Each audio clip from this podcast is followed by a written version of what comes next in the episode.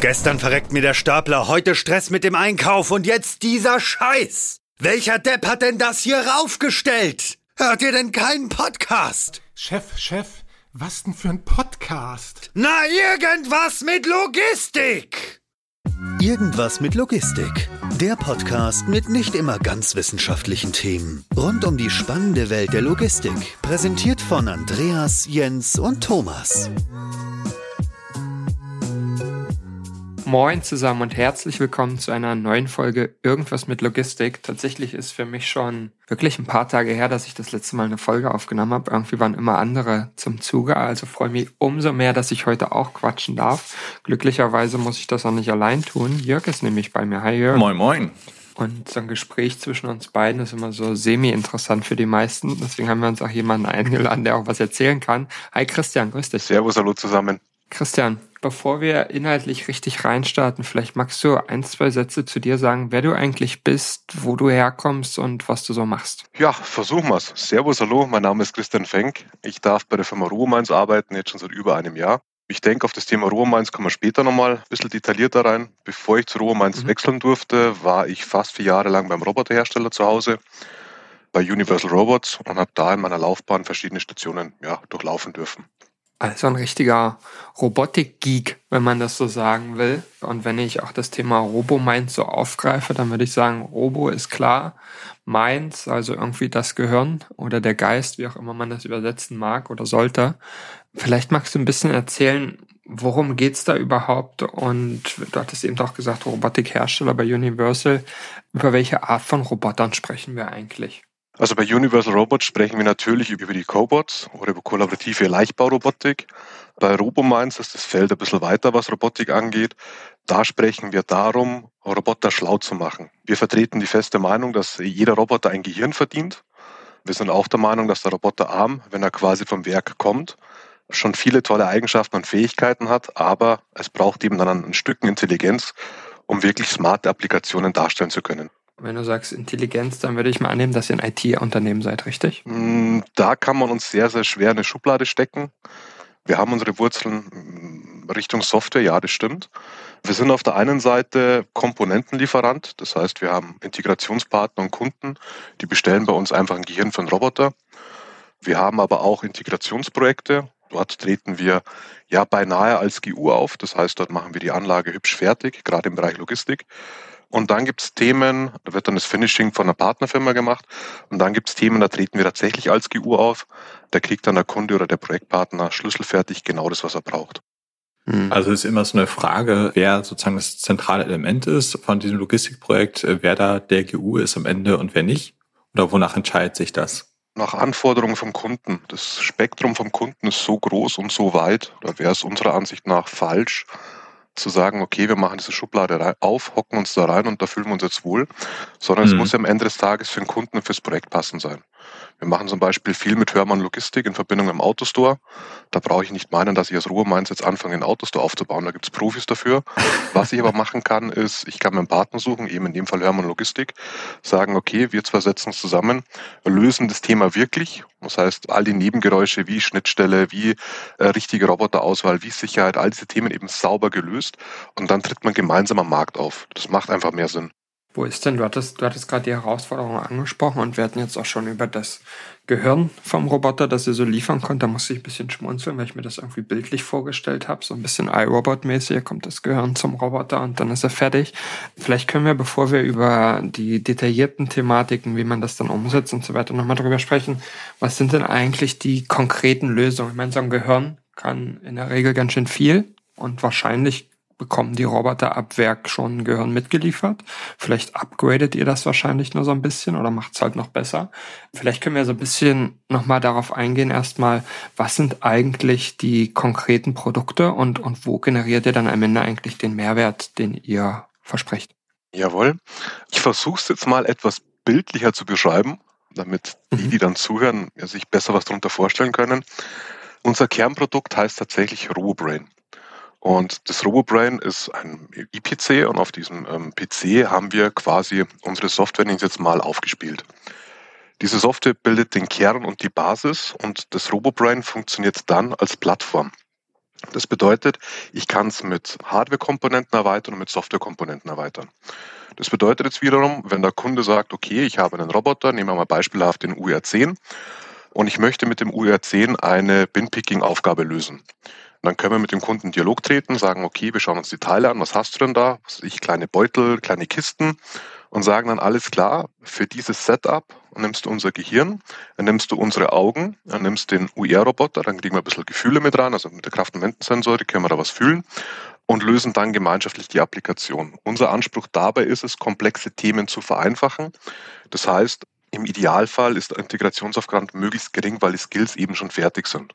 Das heißt, der Kunde, entweder wir für den Kunden, der, der Integrationspartner von uns für den Kunden oder der Kunde selbst, integriert die Anlage dann, nimmt das Brain in, in Betrieb, vernetzt den Roboter mit der Kamera, mit dem Greifer, lädt den passenden Skill hoch und kann loslegen. Wenn ich jetzt drüber nachdenke, hast du zwischendurch ja gesagt, komplexe Anforderungen und im gleichen Satz hattest du ähm, Greifaufgaben, beispielsweise aus einem Behälter oder Karton oder was auch immer. Wo ist denn da die Komplexität? Warum brauche ich denn da ein Gehirn? Reicht es nicht, wenn ich mir einen Roboterarm kaufe, beispielsweise den UR10 und einen Gripper und eine Kamera dazu und ab geht's? Warum brauche ich dafür noch ein Gehirn? Ich finde es perfekt, dass du so fragst. Danke an der Stelle. Das tatsächlich, das passt jetzt super. Der Clou von dem Robomind-System ist, wenn wir jetzt von dem Skill-Bin-Picking reden, ist, dass die Bauteile vorher nicht antrainiert sind oder vorher nicht eingelernt sind. Das heißt, gerade im Bereich Logistik oder Kommissionierung haben wir die Thematik, dass die Varianz der Bauteile extrem hoch ist. Wir haben eine Projektanfrage bei uns liegen, da geht es um 27.000 verschiedene Bauteile. Wenn ich die jetzt über den klassischen Weg der Kamera erstmal beibringen müsste oder dem Roboter erstmal beibringen müsste, ja, da wäre ich eine Weile beschäftigt. Unser System ist KI-basierend, das heißt, unser Brain verfügt über künstliche Intelligenz. Und was wir halt dann machen können, und das ist eben dann ein hochkomplexes Thema, was stark vereinfacht ist, wir können sagen, hey, wir bewegen einen Roboter über die Kiste, wir machen ein Bild und dann übernimmt die KI. Ja, die kratzt sich dann quasi am digitalen Hinterkopf, überlegt sich, okay, was habe ich denn da vor mir? Was sind denn das für Bauteile? Wo fängt das eine an? Wo hört das andere auf? Wo ist denn der ideale Greifpunkt? Wie kann ich dieses Bauteil anfahren? Wenn ich das Bauteil identifiziert habe, wo nehme ich dieses Bauteil? Also ich habe ja physikalische Gesetze, ich soll es im Idealfall mitgreifen, damit ich es nicht verliere. Übergibt dann den Greifpunkt an den Roboter. Und dann, nächster entscheidender Punkt ist, dann, dann, dann hört es noch nicht auf, dann fahren wir dieses Bauteil an und auch da kann man viel richtig machen und viel falsch machen. Das sind dann so Kleinigkeiten wie im richtigen Moment den Roboter weichschalten, dass der Anpressdruck beim Vakuumsauger erhöht wird oder solche Kleinigkeiten, die machen einen riesen Unterschied aus. Dann greifen wir das Bauteil und legen es halt an die Position ab, wie im Roboterprogramm hinterlegt. Was daran besonders ist, das hört sich jetzt auch noch nicht so spektakulär an, ist, das geht nicht nur mit einem Bauteil, was antrainiert wurde, sondern es geht mit allen Bauteilen, die für die Kamera sichtbar sind. Das bedeutet, ich kann heute ein, eine Schmerztablettenverpackung picken und kann mit dem gleichen Skill, mit dem gleichen Roboter, mit dem gleichen Setup am nächsten Tag eine Tüte mit Gummibärchen picken, kann aber auch am nächsten Tag einen Winkel picken, der im Fahrzeugbereich eingesetzt wird. Und das macht dann Flexibilität und das ist dann ein, ein großer Schmerz, der da einfach genommen ist, das übernimmt die künstliche Intelligenz. Mhm. Du hast schon gesagt, ihr habt ein sehr, sehr hohes Artikelspektrum, was ihr teilweise abdecken müsst. Da auch wieder das Thema Stammdaten. Also ihr müsst ja wissen, sind die zum Beispiel ähm, ja, sehr, sehr schlaff, sind die sehr, sehr groß, die Artikel, also damit ihr auch die richtige Grippe auswählen könnt und so weiter und so fort. Wie sind da eure Schnittstellen? Dockt ihr an ein ja, Lagerverwaltungssystem an? Dockt ihr an ein WMS an? An ein ERP-System? Wie sind da eure Erfahrungen? Und genau da kommt wieder der Satz zu tragen, dass das Gehirn eben eine modulare Plattform ist. Das heißt, wir bringen dem Gehirn bei, die Sprache des Kunden WMS zu sprechen. Das heißt, wir schreiben dafür einfach eine Schnittstelle. Und dann kann man dann sagen, okay, wir erweitern jetzt unser Bild, wir haben den UR10, wir haben die Kamera, wir haben den Greifer, wir haben die Kiste. Jetzt wechselt die Kiste durch. Jetzt muss mein Gehirn quasi lernen, mit dem WMS zu sprechen. Und da kriegen wir dann die Befehle, da heißt dann, okay, Kiste ist gewechselt, du kannst loslegen und aus der Kiste holst du bitte fünf Bauteile raus. Das detektieren wir dann sauber, dass wir sicher fünf Bauteile genommen haben und spielen das natürlich auch ins WMS zurück. Lagerstandverwaltung und solche Themen äh, es ist ja auch nicht uninteressant. Und so entsteht jetzt peu à peu Applikation und echte Kundenlösung. Mhm. Wir reden häufig, vor allem bei Logistikdienstleistern, also bei 3PL-Firmen, von sehr wechselnden Sortimenten. Inwiefern seid ihr da eben auch auf die Erfassung von den neuen Stammdaten angewiesen? Oder wie schnell kann euer Gehirn in dem Fall lernen? Ist es eher so ein Kind oder ist es schon ein Mathematikprofessor an der Uni. Das ist stark projektabhängig, wie schlau der Kunde den Mitarbeiter bei uns bestellt. Ich nenne es jetzt mal bewusst Mitarbeiter. Mager die KI, wenn bei uns ausgeliefert wird, als Standardprodukt. Also wir haben das ja wie gesagt als Standardprodukt, wo wir Komponentenlieferant sind. Da würde ich sagen, der hat eine gute Ausbildung genossen, ist sehr generalistisch, kann sehr, sehr viel. Hat er einen Namen? Das RoboBrain? Ja. Das einfach das RoboBrain. Äh, Namensgebung okay. überlassen, überlassen wir den Kunden. Aber das ist das Standardprodukt. Wenn wir jetzt halt vor einer Herausforderung stehen oder eine Thematik haben, dass dann der, der Skill angepasst werden muss, dass man da quasi nicht mehr den, den Generalisten braucht, sondern spezielle Fähigkeit, sortieren nach Farbe, sortieren nach Bauteil und Füge, nimm etwas aus der Kiste raus und füg's in ein spezielles Gebinde ein, hab da komplexe Geometrie. Dann schickt man quasi unseren Generalist nochmal auf die Uni, da muss er dann quasi nochmal pauken, da wird der Skill nachgeschärft, antrainiert und dann kann dieser Skill auf das Brain installiert werden und dann ist die Aufgabe auch lösbar. Ist es nicht eigentlich aus Kundensicht total blöd, dass ich immer so einen Standard-Studienabgänger, nenne ich es mal, von euch bekomme? Warum kann ich nicht eigentlich eine Plattform haben, auf der diese ganzen Roboter, die ihr im Einsatz habt, beziehungsweise die Gehirne, wo die voneinander lernen. Warum kann der, was er beim Kunden A gelernt hat, nicht für Kunden B auch anwenden? Weißt du, was ich meine? Ich weiß genau, was du meinst. Es ist aber die Frage, ob Kunde A möchte, dass Kunde B von ihm lernt. Also wir haben bewusst den Weg gewählt, dass bei uns die Intelligenz eben im Hirn wohnt. Äh, man kann dem Hirn mhm. Internetzugang geben, man kann auf das Hirn remote zugreifen, wenn man das möchte. Man kann auch remote neue Skills aufbringen, man kann auch remote das Gehirn quasi lernen lassen das passt. Das kann man alles und muss man nicht. Jetzt nehmen wir an, Kunde A beschäftigt sich mit dem Verpacken von Tüten, lässt seinen, sein Brain da lernen. Wir entwickeln einen speziellen Skill für ihn. Es ist noch lange nicht gesagt, dass Kunde B, der eventuell mit ihm im Wettbewerb steht, dass Kunde A möchte, dass Kunde B die gleichen Daten erhält. Also da muss man einfach sauber trennen. Das muss halt einfach passen. Also ist da tatsächlich die Bereitschaft von euren Kunden so gering? Also ich persönlich, wahrscheinlich bin ich da auch idealistisch unterwegs, glaube, dass das doch der größte Mehrwert ist, den man haben kann, wenn alle voneinander lernen und alle voneinander profitieren, weil alles ja schon mal irgendwann von irgendeinem Roboter gegriffen wurde. Ja, ich denke auch. Also ob jetzt ein paar Schuhe irgendwo da greife oder woanders, ist doch vollkommen egal. Das ist doch kein riesen Wettbewerbsvorteil, den man sich erarbeitet hat, bloß weil der Roboter das schon mal in der Vergangenheit gegriffen hat. Ich hätte mir auch gedacht, kann man es nicht vielleicht so anonymisieren oder, parametrieren, dass man sagt, okay, es gibt diese gewissen Parameter, die hat einfach irgendein Unternehmen aus der Branche auch gehabt. Man muss ja gar nicht sagen, welches ja. es hatte und das dadurch eben austauscht. Du sagst jetzt wahrscheinlich nein, weil du schon vorher nein gesagt hast. das sind also bald philosophische Themen, wo man schwer und schlecht pauschalisieren kann und pauschalisieren darf. Mhm. Natürlich gibt es Projekte, Kunden und Themengebiete, da wird das gemacht. Da profitiert man voneinander, auch ganz offen, tauscht sich aus. Es gibt aber natürlich ja. auch Projekte, Kunden und Themen, da gibt es ein sauberes, ein sauberes NDA, dann ist das Thema erledigt. Aber da pauschal zu sagen, es ist immer so oder es ist immer so, das geht nicht. Mhm. Aber ist das denn so ein großer Vorteil, wenn der Roboter, also vielleicht sehe ich das Thema auch zu einfach, ne? Aber so wie ich es verstanden habe, kommt euer Brain mit eurer Kamera und so weiter, kommt zum Einsatz, nimmt sich einen Artikel, stellt fest, ah, okay, den greife ich so und so, KI-mäßig lerne ich das und in Zukunft weiß ich meinetwegen den iPhone-Stecker hochheben muss. So. Das ist doch kein Riesenwettbewerbsvorteil, als dass man sich da ein Geheimnis draus machen muss, oder? Ein Stück weit, also die, auf die Thematik an sich runtergebrochen, nein. Aber es mhm. steckt ja immer ein Prozess dahinter. Es ist in den seltensten ja. Fällen, ich nehme einfach das von da nach da, sondern es ist immer ein Prozess dahinter und es sind immer Daten dahinter. Wie oft würden der mhm. Stecker genommen? Wie viele Stecker verkauft denn diese Firma? Wie viele Stecker kommissioniert denn diese Firma? Was passiert denn da? Und deswegen kann ich es verstehen, dass die eine oder andere Firma sagt, hey, das ist was hochinnovatives, wir haben das jetzt bei uns eingeführt, das funktioniert ganz gut, wir sind auch sehr stolz drauf. Das reicht, wenn wir das wissen, das muss der Nachbar nicht auch wissen.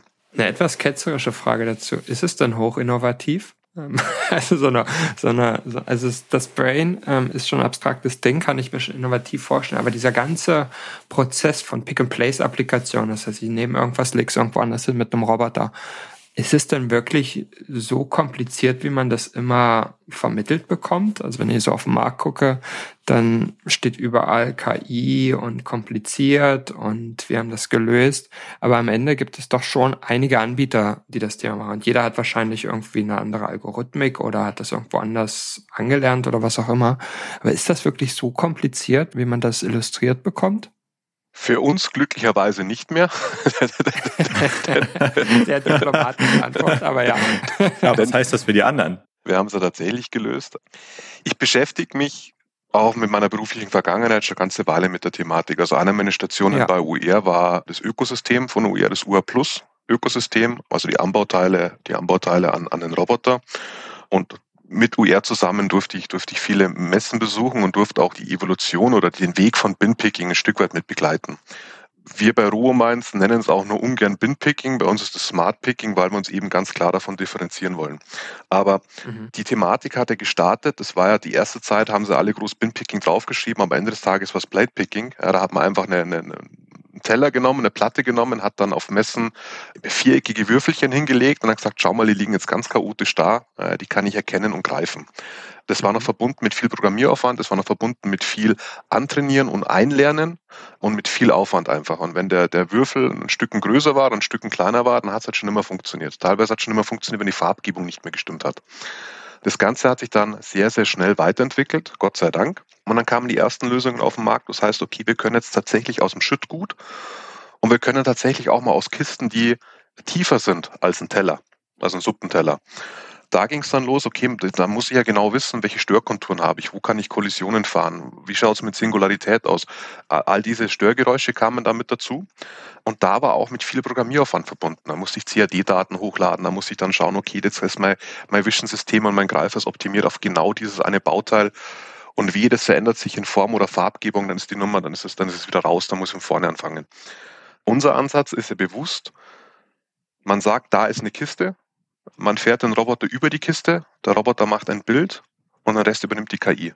Ob jetzt da, wie gesagt, Tüten Gummibärchen drinnen sind, ob da jetzt halt große Schrauben drinnen sind, ob da äh, Schachteln drinnen sind, ob da der Bauteilvarianz ist unglaublich groß, gerade im, E-Commerce-Bereich. Egal, was da drinnen ist, äh, wir kriegen es gepickt. Ich meine, klar, wir müssen clustern nach Greifer. Äh, nicht, jede, nicht jeder Greifer kann immer alles. Ähm, aber wenn es sichtbar ist, werden wir einen Weg finden, es zu picken. Und das Ganze eben ohne nachjustieren, ohne einzustellen, ohne das Ganze in irgendeiner Weise im Vorfeld noch äh, kundenseitig programmieren zu müssen.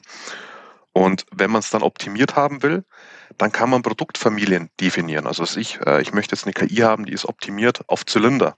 Dann Mhm. kann man diesem Zylinder das Netzwerk besser werden lassen auf dem Zylinder.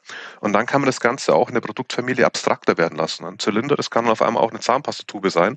Das kann aber genauso eine Banane sein. Wenn die KI mal begriffen hat, wie ich das greife, ja, dann kann sie das, dann hat sie das gelernt. Und da ist man inzwischen schon recht weit und kann zusätzlich on top, und das ist eben der Clou, nicht nur sagen, hey, wir machen ganz tolle Bilder von tollen Kisten, sondern wir verstehen den Prozess. Wir haben den Roboter im Griff, wir haben den Greifer im Griff, wir haben den Prozess im Griff und das macht den Unterschied. Mhm.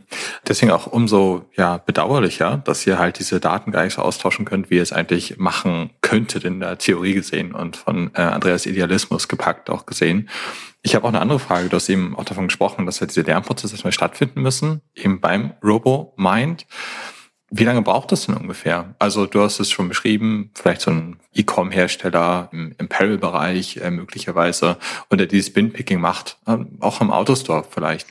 Wie ist da so die Projektlaufzeit von, ich sag mal, hinstellen, also beim Go Live, sag ich mal, oder halt die Trainingsphase, ich weiß nicht, wo es startet, wo ich dann wirklich im Produktivbetrieb alles eigentlich in den Go Live gehen kann? Das, dass die, dass Tobi und Andi, die zwei Gründer von RoboMinds, da schon seit fünf Jahren äh, hinentwickeln und hinforschen, ist das Thema Antrainieren von Daten der kleinste Schmerz. Ja, Okay. Das, das meiste packt quasi der Standardskill. Ähm, wenn dann was angepasst werden muss für einen Sonderskill, das ist halt je nach, je nach Aufwand und Projekt mal schneller, mal, mal langsamer. Aber für gewöhnlich ist das nicht, nicht der, der Bottleneck. Äh, ganz, ganz im Gegenteil. Da sind wir schon sehr, sehr weit.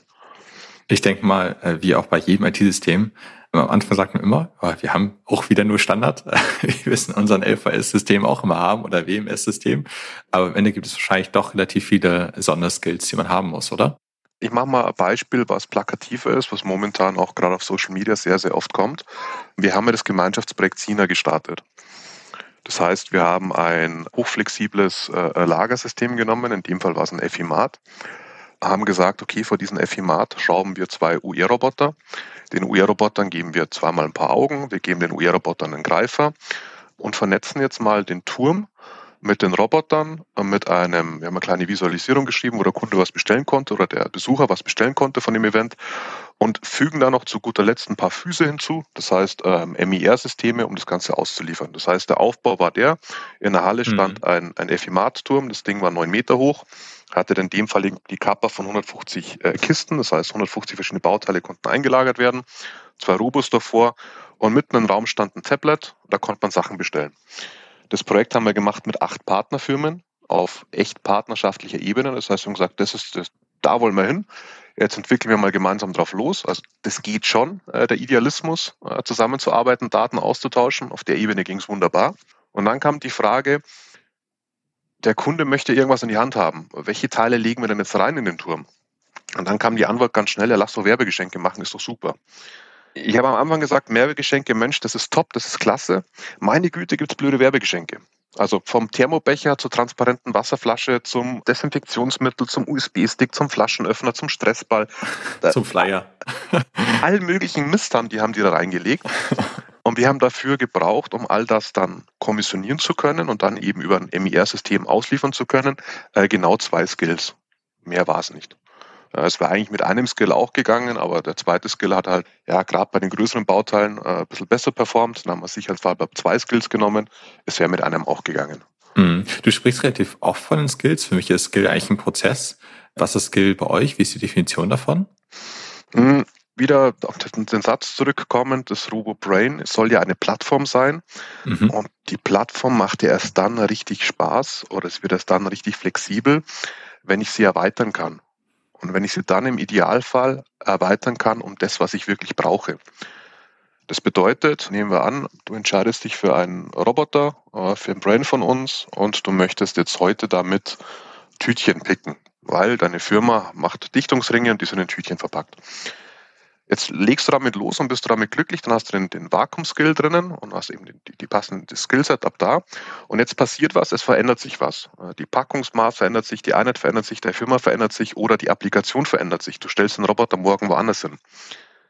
Wenn du jetzt die Möglichkeit hast, auf deinem Brain einfach einen anderen Skill, eine andere Fähigkeit zu installieren und dann das mhm. System wieder zu verwerten, dann kaufst du keine Edelschrott, wie mein geschätzter Kollege Tobi immer sagt. Denn dann entsteht, dann hast du mit Standardkomponenten, der Wert bleibt in der Applikation oder der Wert bleibt in dem, was du gekauft hast.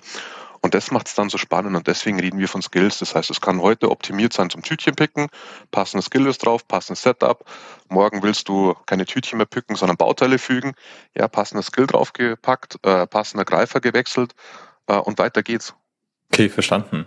Ist auch die Frage, die sich mir gestellt hat, ihr seid eben das Gehirn, äh, ob ihr auch Gehirntransplantationen macht. Also ob ihr bei bestehender Hardware, wo die Steuerung ausgetauscht werden muss, wo eben vielleicht auch eben so ein Skill implementiert werden muss, was die Steuerung vom aktuellen Hersteller nicht kann, könnt ihr auch da reingehen und die Hardware für euch nutzen, dass das Gehirn dieses steuert, oder ist es für euch eher schwieriger?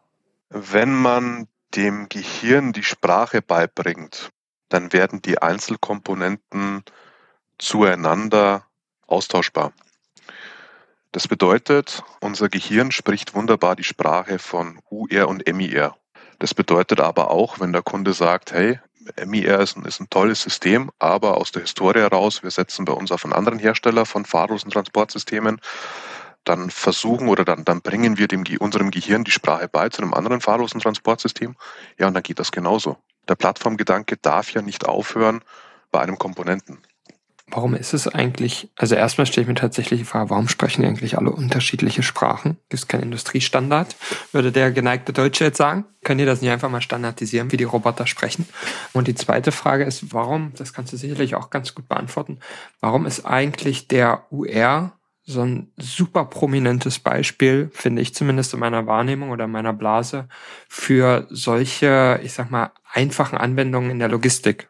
Ähm, also ich meine mit einfach jetzt nicht von der Komplexität her, sondern eher Hardwareanforderungen, Industrie und so weiter, wo du, wo du teilweise nochmal andere Anforderungen hast. Aber warum ist der eigentlich so verbreitet? Also man erstmal das Thema mit, mit dem Standard und der gleichen Sprache. Mhm. Man arbeitet daran. Es gibt verschiedene Standards und das entwickelt sich auch konstant weiter. Das ist auch gut so, aber es ist vielerorts einfach nicht schnell genug. Mhm. Innovation passiert, neue Themen kommen, es ist vielerorts einfach, einfach nicht schnell genug. Und das ein oder andere Unternehmen beharrt bewusst auf seinen eigenen Standard, um auch ein Stück weit, wie soll man sagen, sich abzugrenzen. gibt es ja wunderbare Vergleiche, warum, warum gibt es für Handys nicht einen einheitlichen Ladestecker. Das ist das eine. Äh, zum anderen, warum ist der UR so prominent in dem Feld? Erstens, weil es ein sackstarkes Produkt ist. Äh, das Ding ist einfach gut. Zweitens, weil sie mhm. sehr, sehr früh äh, am Markt damit begonnen haben, wenn nicht sogar äh, der erste waren am Markt und dann auch viel richtig gemacht haben. Also der, der USP in meinen Augen an dem UR ist ja nicht nur das, dass er kollaborativ ist, das ist toll, sondern der USP am UR sind solche Dinge wie der UR10 wiegt 33 Kilo und 1,30 Meter Reichweite bei, 10, äh, bei 12 Kilo Payload. Das ist der Wahnsinn. Also die Grundintegration wird halt viel, viel leichter. Ich schraube das Ding mit einem Leichtbauprofil irgendwo hin und kann loslegen. Und dann ist das Ding so einfach zu bedienen, dass jeder, und mit jeder die Aussage meine ich genau so, ich habe noch keinen getroffen, der, der es nicht hingekriegt hat, dass jeder damit starten kann. Deswegen ist er noch kein Applikationsexperte oder kein Robotikexperte, aber er kann starten, er kann loslegen. Und die jüngste Person, der ich Wegpunkte einteachen beibringen durfte, war meine Tochter, die ist inzwischen neun, die, die kriegt es hin. Die älteste Person, der ich Teachen beibringen durfte, war auf einer Messe ein Rentner, der der Branche treu geblieben ist und immer schauen will, was die neuesten Trends sind. Der war Mitte 80 und der hat es hingekriegt. Jetzt bekommst du ganz mal zwei extreme Problemfälle. Äh, Andreas und ich versuchen das auch mal bei dir. Und dann schauen wir mal, ob das wirklich so einfach ist. das ist ein guter Punkt. Äh, für, für, sowas, für sowas bin ich jederzeit zu haben. Herausforderung, Herausforderung angenommen. Ihr zwei kommt zu uns vorbei nach München. Wir bauen gerade ein, ein Labor auf, nennen wir es mal. Also wir haben eine Fläche, äh, wir haben 350 Quadratmeter Applikationsfläche, sind wir im Aufbau. Den, den Luxus leisten wir, weil das Thema immer sehr, sehr abstrakt ist. Hm. Und wir waren, hm, wir, wir wollen da bewusst Berührungsort und Berührungsfläche sein für diese Themen. Wir wollen bewusst Leute einladen und wie gesagt, ihr seid ernsthaft herzlichst eingeladen, kommt vorbei, nehmt auch zwei, drei Teile mit, schaut euch die Thematik an. Ja, dann programmieren wir mal so einen Roboter und machen mal so eine Pick-and-Place-Applikation.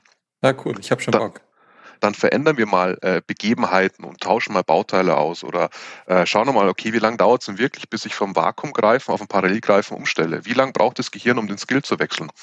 genau um das transportieren zu können, wie gesagt, ähm, investieren wir da in eine große Fläche, um das halt greifbarer zu machen.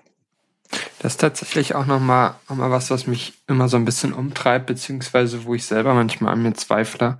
Ist das eigentlich was, diese, diese ganze grundsätzliche Robotik-Thematik, ist das was, wo man jetzt eigentlich sagt, jetzt hat man die Roboter mit eurem Brain beispielsweise schlau gemacht, jetzt muss man die Menschen auch mal noch abholen und die auch schlau machen, damit die das Thema überhaupt verstehen, weil am Ende des Tages habe ich den Eindruck, dass es sehr, sehr viel Unwissen und sehr, sehr viel Angst auch vor der Thematik gibt, wann man und wo man das überhaupt nun grundsätzlich einsetzen kann. Ich mag das immer nicht, wenn man sagt, es mangelt an Qualifikation. Ich finde, das ist die falsche Herangehensweise. Wenn man sich andere Technologien anschaut, sei es das Auto, das war am Anfang wahnsinnig komplex mit Zwischengas und weiß der Kuckuck was, inzwischen fahren die Dinge autonom rum. Wenn man sich den Computer anschaut, die ersten Computer, die Einzug gehalten haben in die Industrie, da gab es dann eigene Integratoren, die haben dann geholfen, das Betriebssystem einzurichten und das war wahnsinnig komplex und dann gab es dann explizit Fachleute, die dann das geschafft haben, dass der Drucker mit dem Faxgerät redet und all so ein Quatsch. Das braucht's nicht mehr. Das kriegt inzwischen jeder selber hin.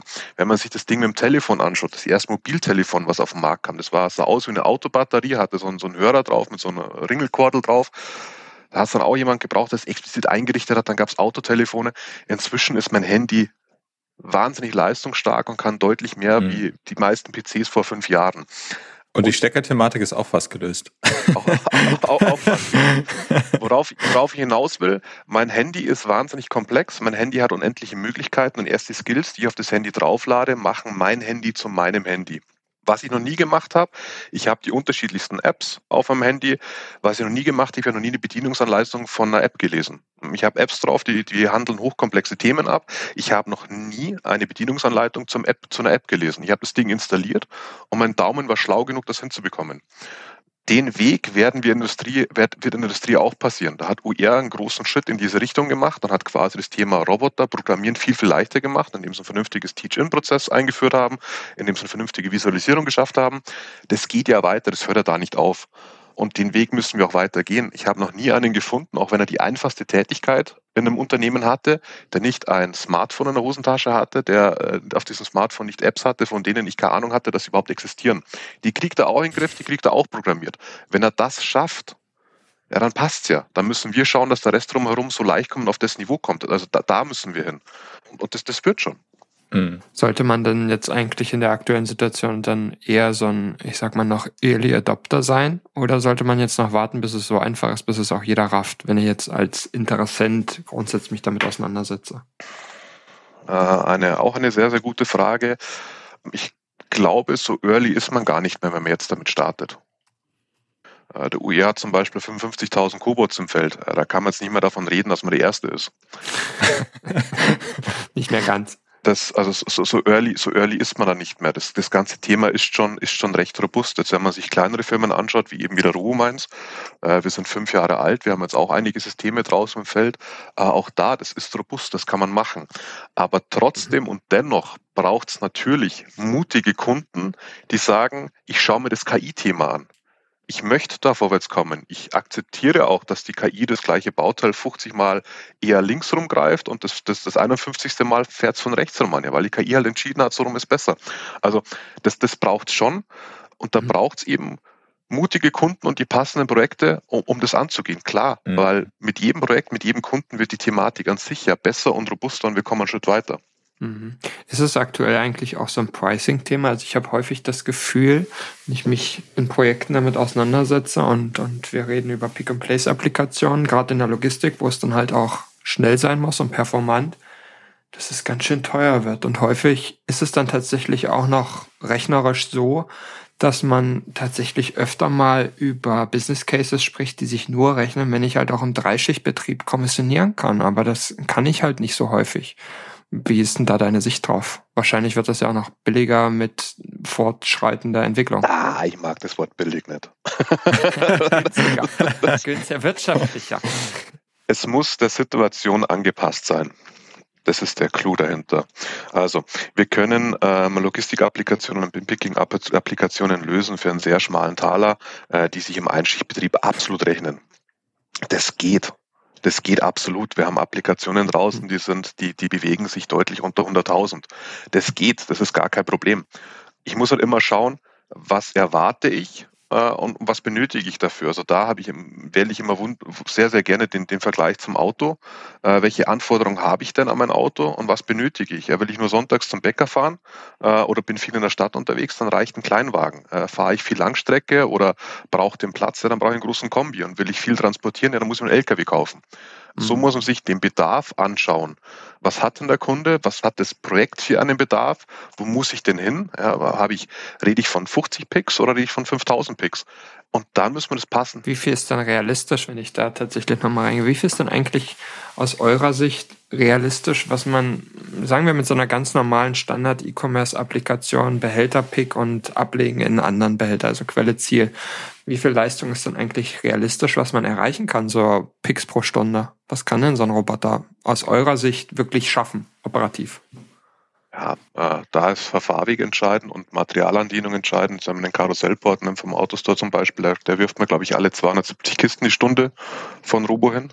Der Schnittstellroboter und im sicheren Abwarten, dass die Kiste satt steht, wäre ich ein bisschen langsamer. Da kriege ich 200, 230 Picks kriege ich hin.